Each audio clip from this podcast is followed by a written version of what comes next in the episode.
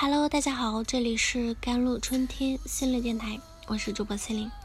今天想跟大家分享的文章叫做《为什么理解伴侣这么难》。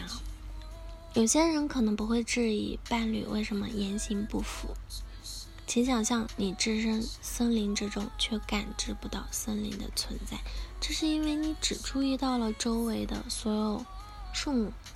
如果你看向近处，那么对于远处的事物啊。往好说是看得模糊，往坏说则是根本看不见。以心理学观之，也就是隐藏在众目睽睽之下。你必须左转右转一下，才能瞥见那些隐藏起来的事物。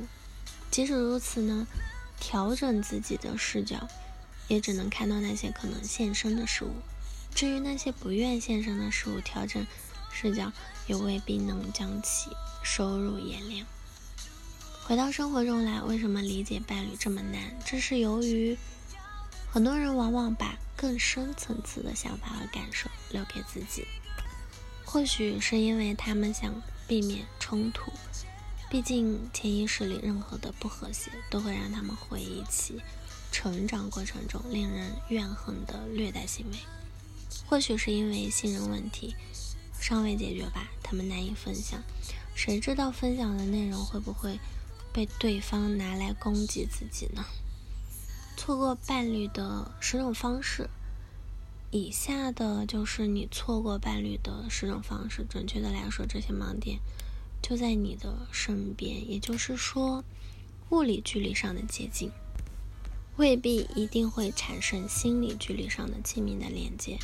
第一，就是你把伴侣理想化，对他们的缺点视而不见。老话说得好，爱情使人盲目。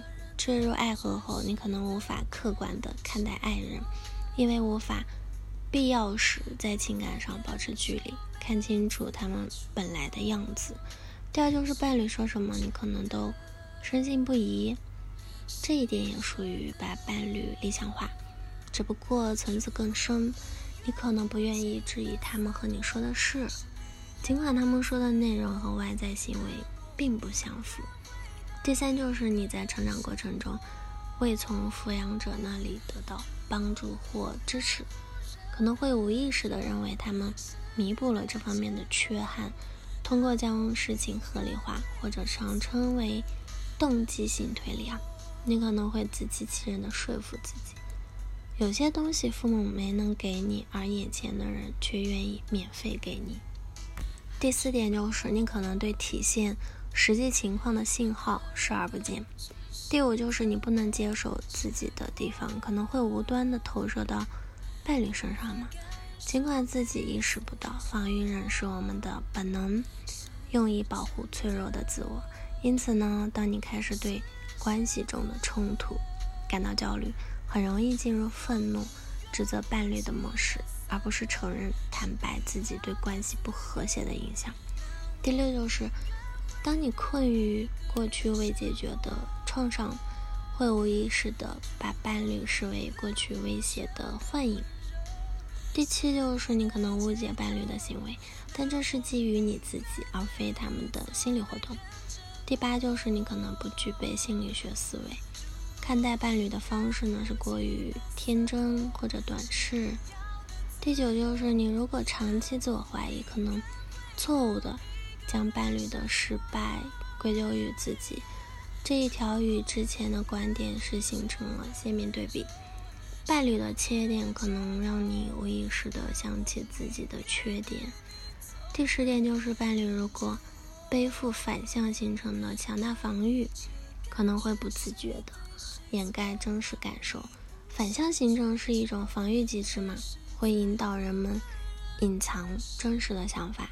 通过抑制感受来避免痛苦，你的伴侣本因恐惧或羞耻而感到不安，但这种反直觉的自我保护机制，就是将他们的感情，嗯，以及感受伪装起来的，迫使他们以感受相反的方式形式，从而掩盖真实的感受到。那么，如何觉察并消除困难盲点啊？第一就是回顾过去。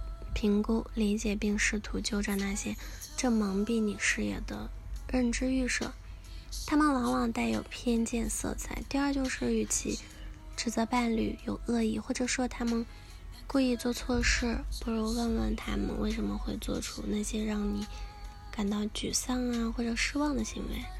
第三就是更加注意伴侣的非语言行为，如呼吸模式和身体语言，理解他们的意思，分析他们如何掩饰自己的言语。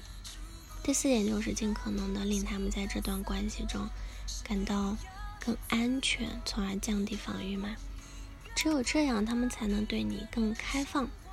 第五就是询问他们的成长经历，特别是抚养者如何对待他们。嗯，他们会感到困惑，与你疏远，表现出攻击性、被动攻击，这可能表明他们仍在遭受某种形式的创伤后应激的障碍。最后呢，如果你的盲点似乎不可逾越，可以考虑与专业人士联系，他们可以帮助你识别并消除误导性概念。好了，以上就是今天的节目内容了。咨询请加我的手机微信号：幺三八二二七幺八九九五，我是 C e l i n e 我们下一期节目再见。